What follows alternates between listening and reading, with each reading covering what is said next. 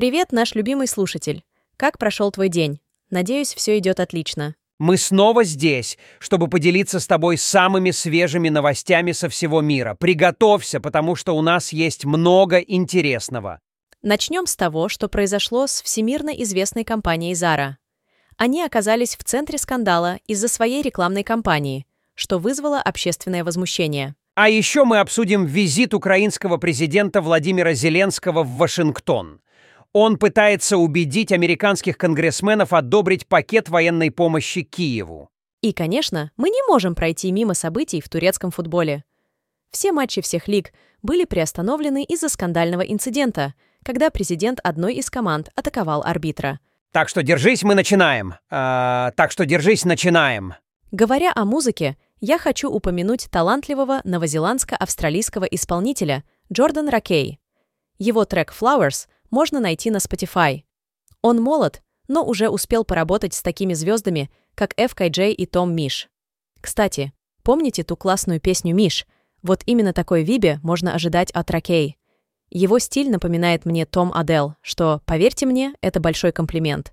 Его музыка, тексты, даже видеоряд — все пропитано романтикой и неким запущенным шармом. В общем, он отличный. Ты слышал о последнем скандале с Zara? Они оказались в центре внимания после запуска рекламной кампании для своей новой линии ателье. Да, я слышал об этом. Пользователи обратили внимание на выбор фона для моделей. Расколотые камни, поврежденные статуи и осыпавшаяся штукатурка. Многим это напомнило виды разрушенных домов в секторе Газа. И это еще не все. Возмущение вызвало и изображение модели, держащей на плече манекен, завернутый в белый пакет. Зара, но почему? Это как попытаться продать капучино на овсяном молоке в кофейне, где все пьют только черный кофе. Зара заявили, что реклама была задумана в июле, а фотографии сделаны в сентябре. Они утверждают, что не имели цели обидеть кого-либо, а хотели показать мастерскую скульптора с незаконченными скульптурами, как метафору для того, что одежда линии ателье разработана мастерами своего дела, людьми творчества. Ну, это было очень плохо. Очень, очень плохо. Гибкость — наше все. Я могу представить, что рекламщики Зара живут в своем мире капучино на овсяном молоке и не читают новостей. Или читают, но такие — я знаю, что происходит, но я не смотрю фотографии, потому что это плохо влияет на мое ментальное здоровье. Да, это часть их работы — следить за настроениями общества и пытаться подстроиться под них. Если они делали это фото с манекеном в сентябре, а в октябре появились очень похожие фото, но уже с убитыми детьми и взрослыми, заполнившие интернет, то нужно переделывать свою рекламную кампанию. Понимаю, бюджеты потрачены, на минуточку, Зара принадлежит одному из богатейших людей мира, но это не профессионально, неряшливо и неуместно. Если только они не сделали это нарочно, в чем, разумеется, некоторые абсолютно точно уверены. Обычно мне жаль этих добряков, попавшихся в лапы обидчивых интернет-пользователей, но тут даже меня это фото триггернуло. Да, это действительно ужасно. Как можно было не заметить такое очевидное? Но знаешь, иногда самые большие ошибки приводят к самым важным урокам. Давай надеяться, что Зара учтет это в своих будущих кампаниях. Ну что, друзья, готовы переключиться от моды к политике? Вы слышали последние новости из Украины? Да, Зеленский, президент Украины, недавно посетил Вашингтон. Он выступил в Сенате и провел встречу со спикером Палаты представителей. Цель его визита – убедить американских конгрессменов одобрить пакет военной помощи Киеву. Интересно, что некоторые конгрессмены-республиканцы, близкие к Трампу, не были впечатлены его речью. Они говорили все о том же. «Мы настроены пессимистично, эти деньги не помогут, контрнаступление себя не оправдало. А куда эти деньги вообще тратят? А как мы это проверим? А у нас своих проблем хватает». И, согласно данным Reuters, при поддержке миллиардов долларов американского вооружения, гуманитарной помощи и разведывательных данных Украина смогла отразить первоначальную попытку России захватить страну. Однако в этом году Киеву не удалось прорвать российские оборонительные рубежи в ходе крупного контрнаступления, и теперь Россия перешла в наступление на востоке страны. Air.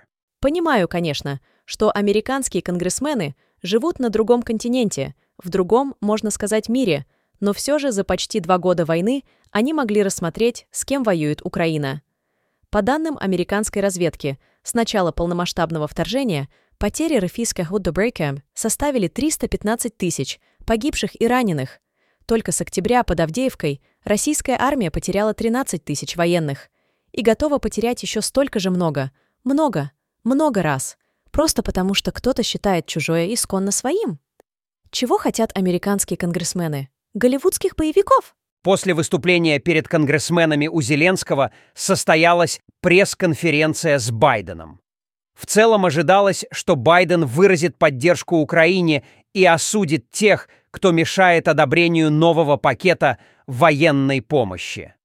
До всего этого Зеленский встречался с главой Пентагона Ллойдом Остином, который подтвердил, что США твердо намерены поддерживать Украину в войне с РФ Хотя, как ты понимаешь, поддерживать можно по-разному. Похлопывание по плечу и слово «держись, ты справишься» тоже поддержка, но в данном случае она будет убийственной. Что ж, друзья, ждем. И, кстати, не забудьте, что у нас еще есть мода. Может, в следующий раз мы обсудим последние тренды – ведь политика — это не все, что нас интересует, правда? Ты слышала о последних новостях из Польши? Давай, рассказывай. Ну, в Польше новым премьер-министром стал Дональд Туск. Он заявил, «Спасибо, Польша, это действительно великий день. Не для меня, а для всех тех, кто на протяжении этих лет глубоко верил, даже пел, что все станет еще лучше, что мы прогоним тьму, прогоним зло». Вот это да, звучит вдохновляюще. Да, и он еще говорит, что Пришло время для Польши быть счастливой. Очень хочется верить, что для Польши наступило время счастья, и, возможно, это станет примером для других стран. Я тоже верю в это. Поздравляю всех наших слушателей из Польши. Интересно, как это отразится на политической обстановке в Европе. Знаешь, что сказал Туск, когда его спросили, как он собирается управлять страной? Я собираюсь управлять страной так, чтобы все были счастливы, кроме тех, кто мне мешает. Ничего себе! Я буду управлять страной так, как я управляю своим сердцем, с любовью и страстью. Звучит забавно, но, возможно, в политике именно такие качества и нужны. Да, это действительно забавно. Надеюсь, что его управление будет таким же успешным, как его чувство юмора. Да, надеемся, что для Польши наступило время счастья. Оставайтесь с нами, чтобы быть в курсе последних событий. Кстати говоря о политических изменениях, давайте переключимся на ситуацию в Мьянме. О, да, Мьянма. Ты знаешь, что для Мьянмы наступили хорошие времена жня. Какое времена? После того, как талибы в 2022 году запретили выращивать в Афганистане опиумный мак, именно Мьянма стала крупнейшим производителем опиума. Раньше она была на втором месте. Но не думай, что это какой-то экономический успех – это скорее отчаянный шаг в условиях политической нестабильности. Да, и в феврале 2021 в Мьянме произошел военный переворот, что привело к нестабильности во всех сферах – политической, социальной и экономической. Это побудило фермеров переходить на выращивание опиумного мака как на спасение в этом хаосе. Интересно, что сейчас в стране не только увеличилась площадь посевов мака, но и урожайность, потому что фермеры стали активно использовать ирригационные системы и иногда даже удобрения. Но не думай, что это какой-то зеленый революционный прорыв. Это скорее выживание в условиях кризиса. Производство и торговля героином являются наиболее прибыльным видом деятельности в опиумной экономике. По оценкам авторов доклада, в этом году из Мьянмы было экспортировано до 154 тонн героина стоимостью до 2-5 миллиарда долларов. Кажется, будто весь мир стал наркоманом, а Мьянма – его дилер. Мадауш, это же просто ужасно. Почитала на Википедии про опиумный мак, который правильно называть мак снотворный. Такое противоречивое растение, конечно. Жуткое, вот смотри, например, при цветении зарослей или посевы мака снотворного дают медоносным пчелам такое большое количество пыльцы, что соты, которые пчелы почти полностью забивают пыльцой, становятся черными.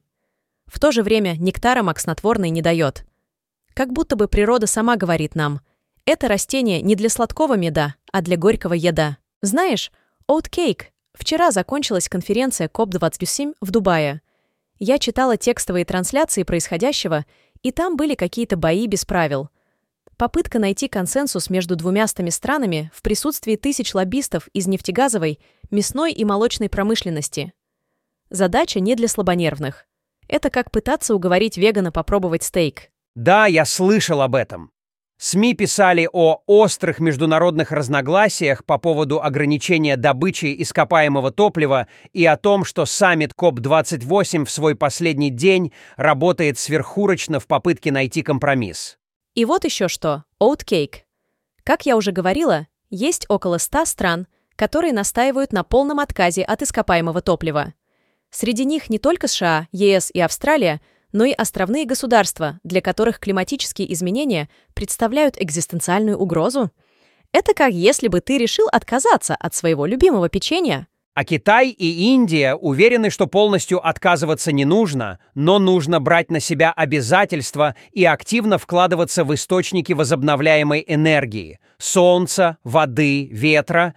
Это как если бы ты, Oat Cake, решил заменить свое печенье на овсянку, но при этом продолжал бы иногда уплетать по печенью. Интересно, что Африка согласна, что миру необходимо уйти от использования угля, нефти и газа – но считает, что первыми это должны сделать богатые страны. По их мнению, Африка должна быть последней, потому что ей нужен доступ к своему ископаемому топливу для экономического развития. Это как если бы ты решил, что все должны отказаться от печенья, но ты будешь последним, кто это сделает. Вот это да! Ну, окей, смотри. Вопросы климата и энергетики — это не просто наука. Это политика, экономика и даже философия. И все это в одной открытке с конференции КОП-28. Вот такие сложные вопросы на пересечении науки, экономики и политики мы обсуждали. А теперь давай поговорим о ситуациях, когда все эти теории и принципы сталкиваются с реальностью. Знаешь, что я подумала? Надо пересмотреть культовый сериал «Мистер Робот». Ведь в нем так наглядно показано, как влияние крупных корпораций на общество может быть разрушительным. И как иногда, чтобы что-то изменить, Нужно действовать вне рамок системы. А еще, знаешь, что я подумала? Надо пересмотреть «Бойцовский клуб». Ведь и там главные герои борются против системы, против потребительского общества. Интересно, как эти фильмы будут смотреться сейчас, в новом свете. А теперь давай поиграем в игру «Who would win?». Помнишь, как мы играли в нее в прошлый раз? Кто победит? Леголас размером с тихоходку или 100 тысяч орков размером со слона? Или курица размером с Путиным – или 100 путинов размером с курицей. И знаешь, если тебе интересно, ты можешь поддержать мой блог через Patreon, Boosty, PayPal или Revolut. Буду очень благодарна. Знаешь, Oatcake. Недавно я послушала интервью с одним из ведущих специалистов по КНДР в мире, профессором Сеульского университета Кунмин, Андреем Ланьковым. Он отвечал на стыдные вопросы про Северную Корею. И, знаешь, я была просто очарована. Да, я слышал об этом интервью. Очень интересно узнать больше о Северной Корее. Но, кстати, угадай, какого покемона чаще всего искали за последние 25 лет? О, да, интересный вопрос. Oatcake. Но давай вернемся к нему позже. Я хочу рассказать тебе о еще одной новости. В турецком футболе произошел скандал, из-за которого матчи всех лиг остановлены на неопределенный срок. Да, я слышал об этом. После игры в высшей лиге в понедельник президент одной из команд выбежал на поле и ударил арбитра в лицо. Это было запечатлено на видео. Да, и синяк под глазом у судьи был еще эпичнее. Но с арбитром все в порядке. Он в больнице. Ему даже Эрдоган позвонил и спросил, все ли хорошо. Да, я слышал об этом. Очень интересно узнать больше о Северной Корее. Но, кстати, угадай, какого покемона чаще всего искали за последние 25 лет? Ну что, мы обсудили этот эпичный инцидент на футбольном поле и даже угадывание покемонов. Теперь давай поговорим о чем-то более приятном. Например, о цвете года по версии Getty плюс Pantone. О, это всегда интересно. Итак, какой же цвет выбрали на этот раз, Оля? Представь себе, Cake – это персиковый пух или Peach Fuzz. Уютный оттенок, мягко расположившийся между розовым и оранжевым. Он создает ощущение принадлежности, вдохновляет на рефлексию и эмпатию, а также способствует спокойствию, предоставляя пространство для чувств, исцеления и процветания, будь то в обществе других или в одиночестве. Вау, звучит очень вдохновляюще. Ты чувствуешь принадлежность и процветание, Оля. А еще знаешь, что я подумала? Недавно я не могла вспомнить, откуда я знаю эту шутку про Путина и Дунцову, а потом мне напомнил Саша из Одессы. Собственно, это Сашин скриншот, который он закидывал в экспресс-чат. О, Саша всегда на высоте. Но вот вопрос. Кто победит Путин размером с Дунцову или Дунцова размером с Путина? Ха-ха, забавный вопрос. Но давай оставим его на потом. Присылай комментарии, вопросы и свои предположения на этот счет.